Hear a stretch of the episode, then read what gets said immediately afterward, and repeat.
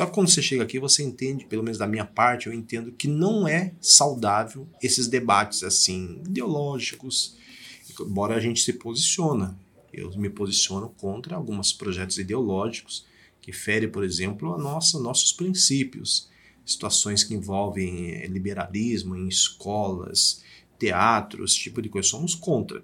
Agora digo sim, eu falo debate no dia a dia, são best... vou falar a palavra claro, besteiras que às vezes é trazido para o plenário. A comissão de ética é um problema, né? Acho que é um problema em qualquer casa legislativa do Brasil. Por quê? Porque ali você vê o problema, às vezes, de se sobre, sobrepassar ou de, de ultrapassar limites. E às vezes, quando se trata entre vereadores, de situações entre vereadores, você vê uma questão também de egos, que no final de tudo, uma boa conversa resolve. Da redação do Jornal Zenorte, eu sou Adriano Castor e nesse episódio do podcast de hoje nós vamos conversar com o vereador Cristiano Passos, ele que é líder do Republicanos na cidade, além de presidente da Comissão de Ética da Câmara dos Vereadores e também morador do bairro Aparecidinha. Nessa conversa de hoje, vamos falar sobre esportes, ações do Legislativo, Comissão de Ética da Câmara, entre outros temas. Hoje é quinta-feira, dia 23 de fevereiro de 2023.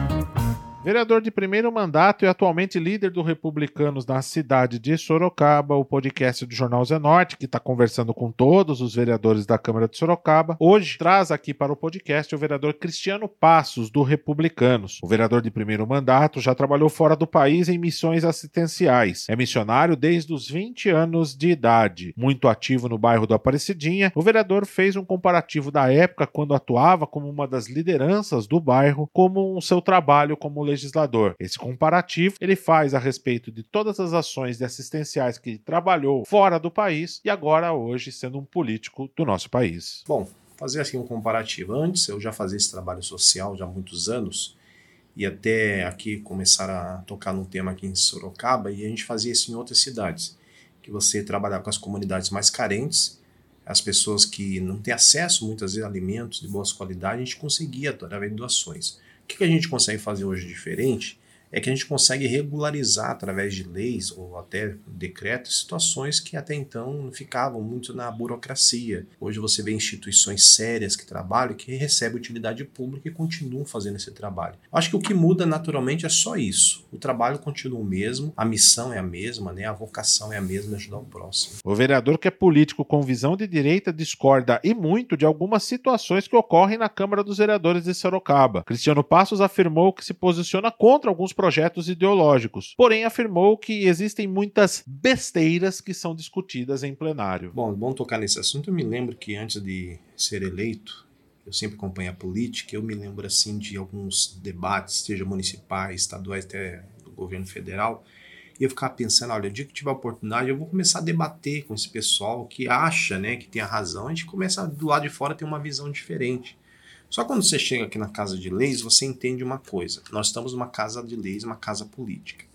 A política, o significado, de política é a ciência de governar. Quer dizer, você governar, você precisa ter ciência do apoio de todos os lados. Eu não consigo aprovar um projeto sozinho. Então a gente precisa de conversar com os, os nobres colegas. Só que quando você chega aqui, você entende, pelo menos da minha parte, eu entendo que não é saudável esses debates assim ideológicos, embora a gente se posiciona. Eu me posiciono contra alguns projetos ideológicos que ferem, por exemplo, a nossa, nossos princípios. Situações que envolvem eh, liberalismo em escolas, teatros, esse tipo de coisa. Somos contra. Agora digo sim, eu falo debate no dia a dia, são best... vou falar a palavra claro, besteiras que às vezes é trazido para o plenário. Por exemplo, na sessão que tivemos agora, nós votamos projetos, por exemplo, vetos de projetos importantes, algumas utilidades públicas, título de cidadão que faz parte. Só que às vezes, no meio de discussões como essa, acabam surgindo comentários. Ah, porque o Lula, ah, porque o Bolsonaro, porque esse e aquele. Então fica um discurso que não produz nada. No, ao meu modo de ver, o discurso não mata a fome de ninguém e não resolve o problema de ninguém. Então eu sou totalmente oposto. Tanto que quase nunca me vem fazendo esse tipo de debate e discussões. Eu fico ouvindo ali, toma tempo de todo mundo mas eu entendo que a política, mesmo, repito, mesmo que o vereador A ou B tenha um viés ideológico diferente do meu, a gente sempre conversa. Sempre conversa. O que é saudável para eles, no caso, para eles, eu digo assim, é saudável para a cidade, é um projeto dele, a gente vota a favor. Mas se é algo, por exemplo, ideológico, que tem uma coisa totalmente oposta ao nosso princípio, eu voto contra. Eles é conhecimento deles. E é a mesma coisa deles comigo. Os projetos que a gente coloca lá que eles votam contra. A gente fica nisso, fica ali embaixo, fica levando. Eu não levo. Tem um caso aqui da vereadora Fernanda que sempre leva para a rede social. Eu não sou, eu não, eu não sou é, fã desse tipo de política. Acho que o que em plenário acontece plenário fica no plenário. Eu não exponho ninguém. Minhas redes sociais são focadas no trabalho, ou uma prestação de serviço, não passa disso. Então eu sou desse viés político, acredito que o diálogo ele sempre será em qualquer circunstância o melhor caminho para uma vida melhor. Questionei o vereador sobre a comissão de ética. O vereador Cristiano Passos afirmou que a comissão de ética é um problema. Ele falou que muitas vezes a comissão é acionada por conta de divergências. Cristiano Passos fez um balanço das denúncias que já chegaram à comissão. A comissão de ética é um problema, né? Acho que é um problema em qualquer casa legislativa do Brasil. Por quê? Porque ali você vê o problema, às vezes, de se sobre, sobrepassar ou de, de ultrapassar limites. E às vezes, quando se trata entre vereadores, de situações entre vereadores, você vê uma questão também de egos. Que no final de tudo, uma boa conversa resolve. Mas, quando não consegue resolver na conversa, aí vem a comissão de ética. Que vocês sabem muito bem que repercute bastante. Hoje nós temos quatro representações nas comissões de ética. Quatro eu digo aqui para vocês é que a gente não teve tempo de parar ainda e discutir e fazer um levantar um relatório, enfim, por causa do tempo. Mas todas elas são propensas a arquivamento. Teve um caso um munícipe, não vou citar o nome dele, ele já tem um histórico já de tumultuar aqui na Casa de Leis, é, protocolar absurdo, representar absurdos contra vereadores, até com o ex-prefeito Crespo, e agora ele fez o mesmo contra a vereadora Iara, vereador Ítalo e até o prefeito Rodrigo Manga. Ele fez uma representação que é absurda, que nem cabe, mesmo que fosse verdadeiro, não caberia nem a nós, porque ele cita a polícia. Então, a comissão de ética vai arquivar e, se ele quiser que vá na polícia, a polícia também vai, vai fazer a mesma coisa. Não tem, não tem pé nem cabeça a denúncia dele. O caso do vereador Dylan, já conversei com ele, já conversei sobre esse assunto foi aquele caso lá. O vereador Dila fez uma postagem sobre o dia 8. Ele, em momento algum, o vereador Dila promove a violência. Ele fez uma postagem dizendo que o povo tinha subido a rampa. Só isso. Aí veio um munícipe e protocolou é, uma representação contra o vereador. O vereador, quando recebe, é, ele é representado, ele precisa se defender. Isso é, isso é de praxe. Na, na defesa do vereador Dila, ele tem uma postagem, uma foto, um print né, da, da, da rede social do denunciante que incita a violência.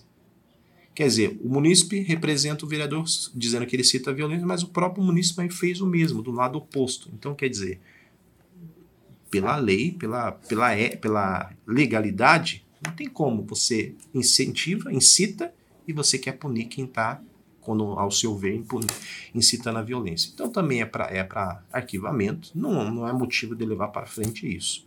E também do aconteceu do vereador Cícero João, uma representação está sendo estudado, porque também na, na, no corpo da denúncia cita outro poder fora do legislativo também que não caberia a nós é, poder levar para frente. Então é isso. É complicado, a gente procura. Às vezes tem as vereadoras, principalmente, elas ficam cobrando.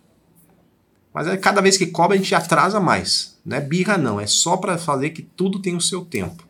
Tudo seu tempo. E daqui a pouco a gente vai, vai apresentar os relatores e vamos levar para vocês em primeira mão. Sobre o bairro da Aparecidinha, eu questionei o vereador se o bairro era abandonado e esquecido. Cristiano Passos foi sucinto em afirmar que a Aparecidinha era um bairro abandonado e completamente esquecido. Porém, nos dias atuais, a situação melhorou. Era, vou citar dois exemplos. Em 2019, nós tivemos o último, último não, é, antes da pandemia foi o último, última Romaria. Uma movimentação muito grande no bairro, ali na entrada. Nós temos aquele espaço daquela empresa alemã e do lado tem um terreno grande ficava cheio de carros. E o bairro, naturalmente, tem as feiras que o pessoal faz lá e tudo acabou as feiras, acabou a romaria e volta à realidade. Ônibus, caminhões, carros de munícipe entram e saem pelo bairro, pela Quinzinho de Moraes sentido bairro, e pela Quirino de Melo saindo do bairro Aparecidinha da, da, da, da extensão da 3 de março. Era um desastre ali, principalmente em chuvas, aquelas pedras que nós tínhamos ali. Quem passava a pé, eu lembro que tinha uma, uma, uma mulher que ela é enfermeira ali da UBS. Então ela tinha que ir a pé, porque ela mora no bairro, E às vezes chovendo, passa o carro naquelas pedras, aqueles adoquines, e a água espirra na roupa da, da pessoa. Mas daí, ah, mas puxa, vamos colocar um asfalto. Eu, mas tinha aquele, a burocracia do, do patrimônio cultural. Então foi uma briga grande, realmente. O bairro da Aparecidinha tinha essa, essa, essa, como se fala a palavra, esse, essa fama, vou ter outro termo, que era um bairro esquecido, e realmente era. Embora algumas partes eram asfaltadas direitinho, outras partes totalmente esquecidas. Esquecida na infraestrutura, esquecida na mobilidade, esquecida no. Falando sobre a mobilidade, sobre a sinalização, porque não tinha como. Como você vai sinalizar pedra, aquela, aquelas ruas de pedra? Tem como. O semáforo que hoje foi implantado, o conjunto semafórico, ajuda muito. Questão do tempo. O bairro cresceu muito, inclusive hoje abriu o Bela Flora, que é um bairro novo praticamente lá, e vai aumentar o fluxo de pessoas.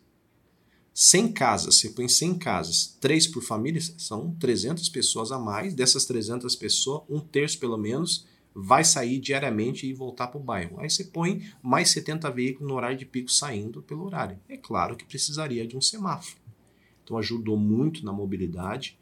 O bairro recebeu melhorias na UBS da Aparecidinha, agora é um PA 24 horas, os ônibus rural, o mini terminal, o mini terminal, não sei se todos sabem, eu, quando a gente assumiu o mandato, a gente meu, meu pai foi motorista de ônibus. Meu pai foi motorista de ônibus. Eu fui cobrador de ônibus na década de 90. Eu sei a dificuldade de você ter um bairro grande, distante da região central e não ter uma, uma um momento de baldeação para facilitar.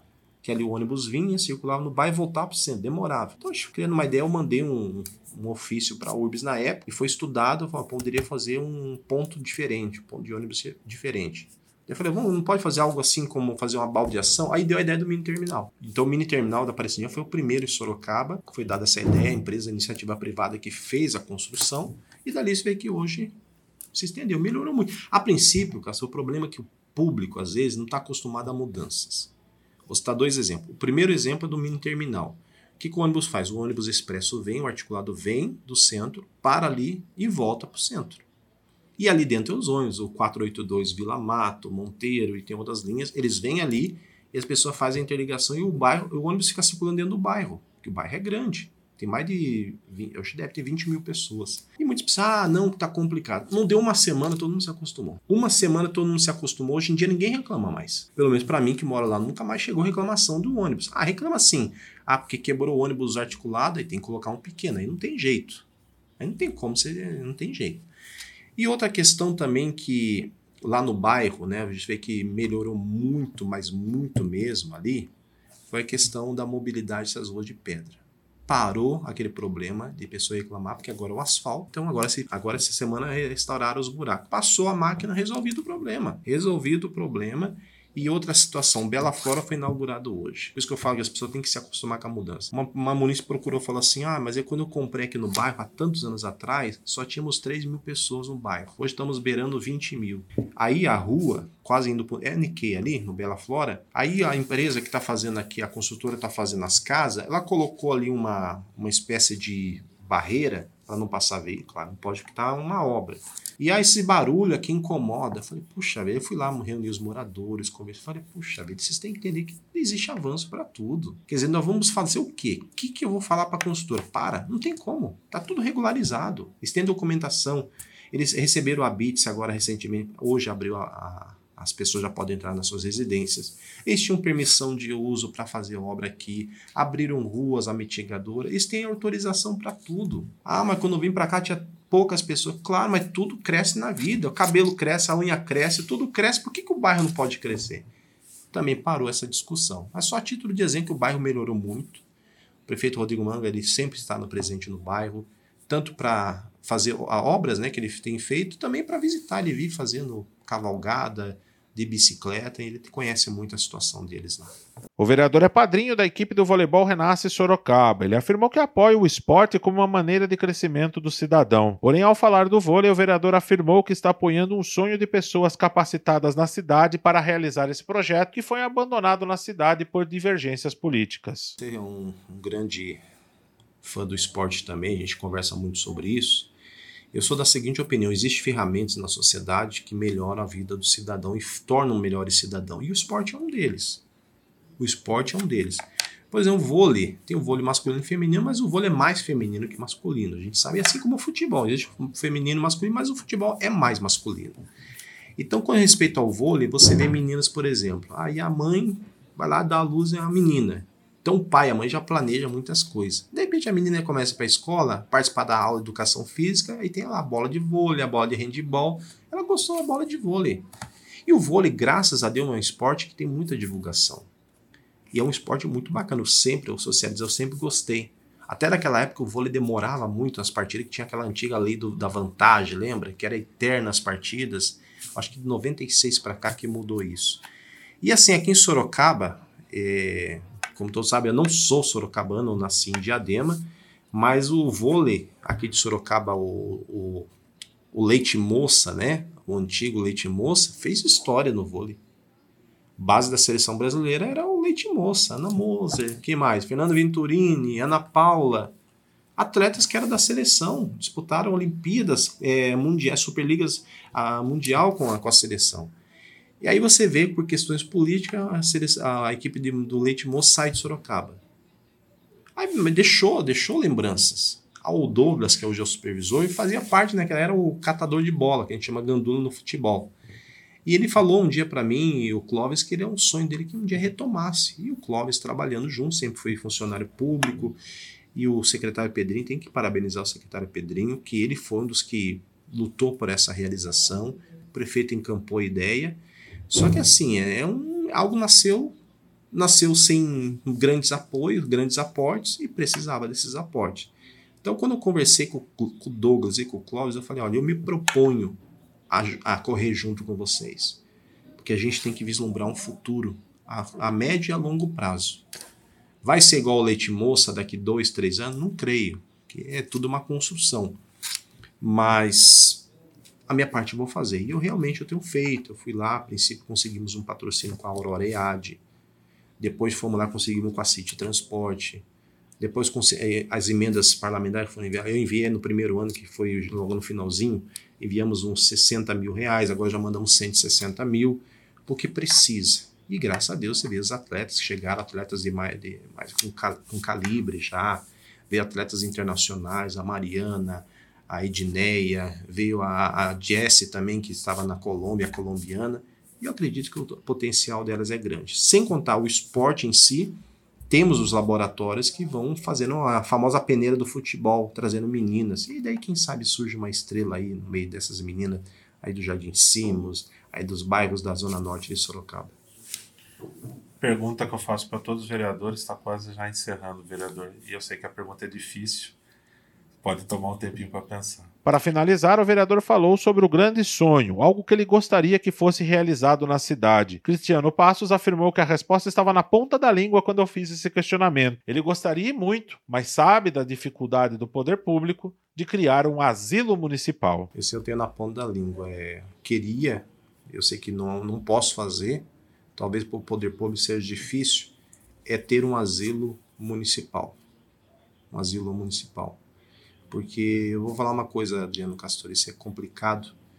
Eu tenho meus pais idosos, a minha esposa perdeu os pais em 18 e 19, idosos, e no final da vida, muitas dessas pessoas não tem nem quem cuide. Os filhos não têm paciência, os netos também não têm paciência, e você vê a luta. Eu tenho aqui no gabinete vários pedidos, várias lutas de mães que mães não é mulheres que principalmente são as mulheres que procuram ajuda. Puxa, eu moro em outra cidade, eu trabalho muito, a minha mãe precisa de acompanhamento, não tenho quem deixar. Só que aí aposentada, aí a senhora é aposentada e recebe a aposentadoria hoje, na sala, R$ 1.300. Então existe uma forma de você colocar num asilo que não é municipal. Mas aí eles pegam da aposentadoria para dar o suporte, para pagar o medicamento, a alimentação, e às vezes é muito mais do que ela recebe da aposentadoria. Que é um custo alto. Um custo alto você dá assistência médica, psicológica, alimentação. Então, gostaria que houvesse um meio de ter no município um asilo que houvesse algum aporte através de alguma coisa, empresas através do imposto de renda ajudasse a manter. Gostaria muito que isso acontecesse. Não sei se vai acontecer tão rápido, mas era meu sonho. Esse foi mais um podcast do Jornal Zenorte, trazendo para você as últimas notícias de Sorocaba e região. E nós voltamos amanhã com muito mais notícias, porque se tá ao vivo, impresso ou online, tá no Zenorte.